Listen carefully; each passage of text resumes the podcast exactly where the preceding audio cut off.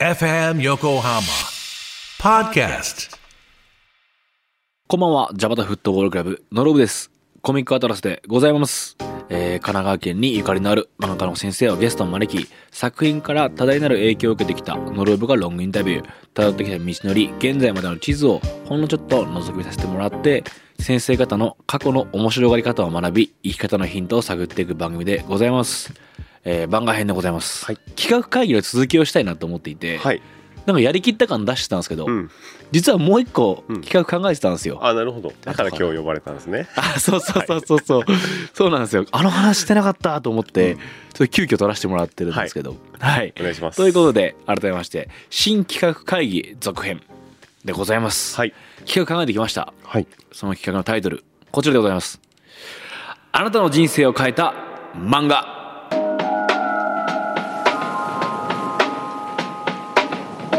人生を変えた漫画、まあ、ターニングポイントになった漫画うんを紹介してもらうという企画でございます、はい。なんかね2種類考えてます、はい。えー漫画大好きな方を招くゲスト会はい。もちろんそのいろんな種類の方いらっしゃるじゃないですか、うんミュージシャンかもしれないし、はいはいアスリートかもしれないし、うん。俳優かもしれないし、うんそういった方を招いてなんかどんな漫画があなたのターニングポイントになりましたかってうん。お聞きするみたいな回はい。そういうゲスト会とリスナーの方から募集して、私のターニングポイントになった作品ははい。はい。こんな作品なんですよねって、うんこうプレゼンしてもらうみたいなリスナー募集会みたいな感じ？はい。この2種類とかだとこう盛り上がりそうな感じしません？確かに確かにそうですね。ターニングポイントってあこのタイミングで人生変わったのかなって振り返るとうん。あるみたいな、そこのお話がこう漫画と絡んでくると、うん結構楽しいかななんて思ってはい。なんかワクワクできる気がしたので、はいこんな企画どうかなと思うんです、はい。まあこれも一回試してみた方がいいかなって思ったんですようん。手前味噌なんですけどはい。僕の話していいですか？またノロブさんの話か。うんいや一応ねその、番組上、はい試すとしたら僕か森谷君しかいないまあので, ね。確かに確かに。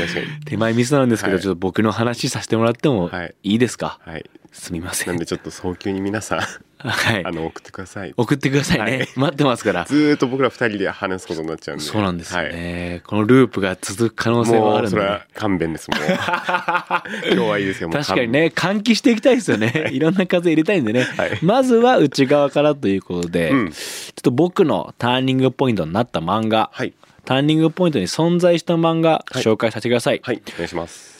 松本太陽先生のうん「ピンポン。おはい」でございます、はい。ご存知ですか？知ってます。お。なんなら家に漫画はあのあります。あえーはい。読んだことあるんですか？読んでないんですよこれが。あ読んでないんですね。読もうと思って気になってはいる作品です、えー、なんで家にあるんですか？これはですね、まあ、同居人がいまして、うんうんうんうん。その人が、まあ、持ってる。あでなんか好きな作品らしいですね。おお、はい。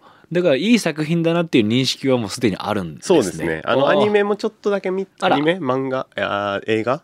映画。ちょっと見た、たことはあって、あの久保塚洋介さん主演の。あそうですね。はいはいはいはい。素晴らしいですね、はい。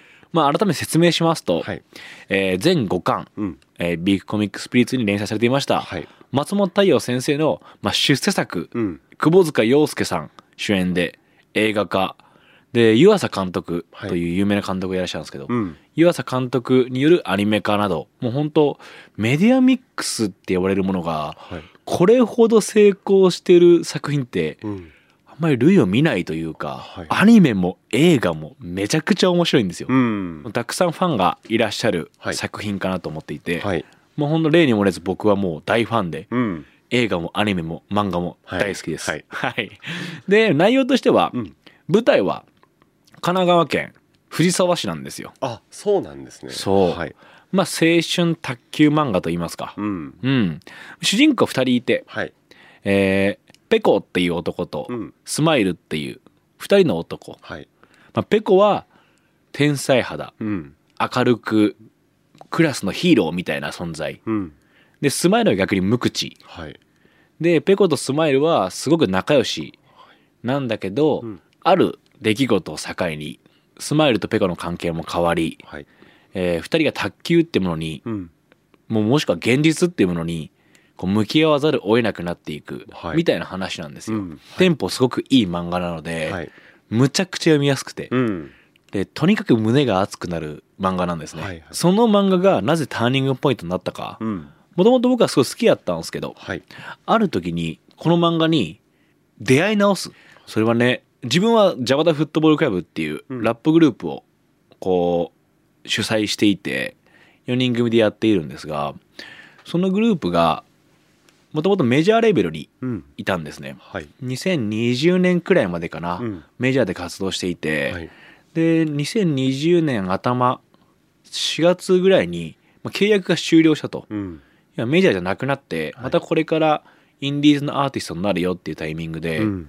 まあ僕は本当へこんでたんですよ。はいはい。もう言ったら敗北？うんのような気持ちになっていて、うんで、まあ、ちょっとメンバーも自分の人生があるからっていうところで、はい。少しこう活動のペースも落ちそうだっていうところで、うん。もう全てを否定されたような気分になって、うん。でどうしてもこう自信が持てない、うん。俺はこれからどう生きていけばいいんだっていうふうに考えながら生活を送ったんですよ。はい。でいろんな先輩方とかにこうお話を聞きに行ったりとか、うん。放浪してみたりとかはいはい。してる中である一人の先輩安田さんっていう先輩いるんですけど、はい。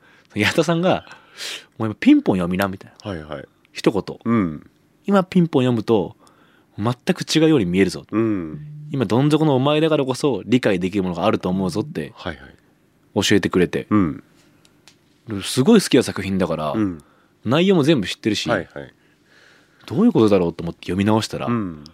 全く違う作品に見えてそうなんですうん、ねはいはい。なんだこれはと。うん。最初はやっぱりもう痛快というか、うん。まあもちろんペコっていう主人公が、はい。えー一度破れうん。再起していくって話なんですけど、はい。そのスポコン的に見ていたところにうん。初めて自分を重ねたというか、はいはい。この作品ってとんでもない話してるぞってうん。気づけたんですよ。うん。それはペコってずっと自信家ではい。持って生まれた才能努力をせずに卓球をし続けてた、うん。それで勝ててたんですけどはい。あるタイミングで勝てなくなっちゃうんですよ。うん。でこれまで自分が隠したと思っていた悪魔っていうキャラクターにうん。負けちゃうんですね。はいはい。でそれでペコはもう自暴自棄になってうん。卓球からこう離れるんですよ。はいはい。もういいやっつって。でもうタバコ吸っちゃったりとか。うん。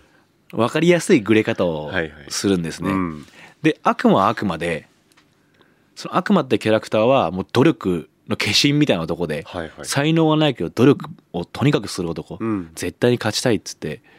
その悪魔が次はスマイルと戦うんですよ、うん。そのペコの幼馴染ではいはい。主人公の一人である、でそれは悪魔自身の存在をかけた戦いだったんですけど、うん。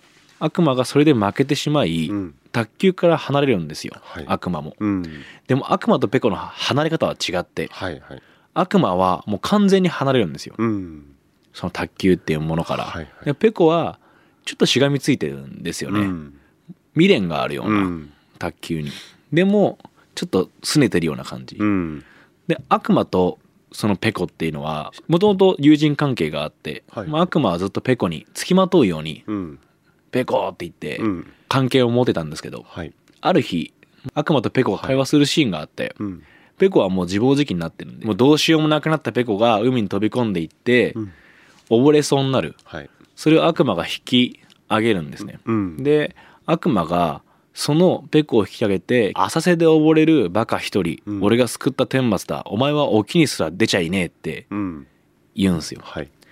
つまりそれはお前はまだ外の世界にうん。本気で戦う世界に行ってねえんだよと。うん。だから今ここでもうどうしようもねえって溺れてるかもしれないけど、浅いとこでうん。やってるだけだから沖にすら出ちゃいねえんだぞって言ったらペコがそうか沖にすらっていうのをこうちょっと気づき始めるんですよね、うん。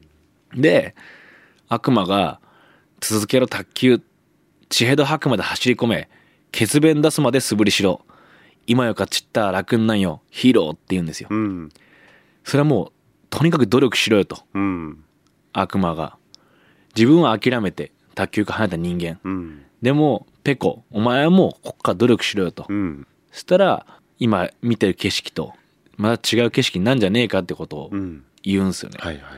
わけわかんないけど奥に響いて、はいはい。うわーみたいな。今よかちったマシンなんよヒーローってすげえ言葉だなと思って、はいはいそれが成功するかどうか、うん。勝てるかどうかなんてわかんないけど、うん。今よかちったマシンだぞと。うん。努力しろよと。はい。進めって今までの重ね方と全く違う重ね方をうん。してたんですよね、はいはい。こっからこうもう一回音楽を頑張ろう。うん。音楽だけじゃないかもしれない。もう一回自分が表現っていうことを頑張るんだ。人生を頑張るんだってこう再起できた。うん。こう話で。はい「いやささんありがとう。はい」うん本当このなんつうんだろう「ピンポン」って作品には僕は何度も何度も助けられていて、はい。断れごと読み返してはいはい。全く違う人にこう感情移入していく。うん。これはもうピンポンだろうと「安田さん!」ってなったっていう。はいはい。はい。いやーそういう感じの話をうん。皆さんから募集したい、はいはい。そうですね。うん。やっぱその漫画あるんですねその時々のその自分の心情に刺さり方というかうん。寄った刺さり方。確かにうん。あると思いますし、うん。やっぱ今回一番大きかったのは出会い直したことだと思うんですよね。はい。ももともと好きだった作品。で周りからも名作って言われてるものなんですが自分の人生の変化によってうん。作品の見え方が変わる。うん。それで自分の人生の見え方も変わるみたいなそういったこう流れっていうのが自分はその瞬間に自分でも感動するしうん。人の話でも僕はすごい楽しいなって思うんですよね。はいはい。あの時のこのセリフはこういう意味だったんだなっていうのをうん。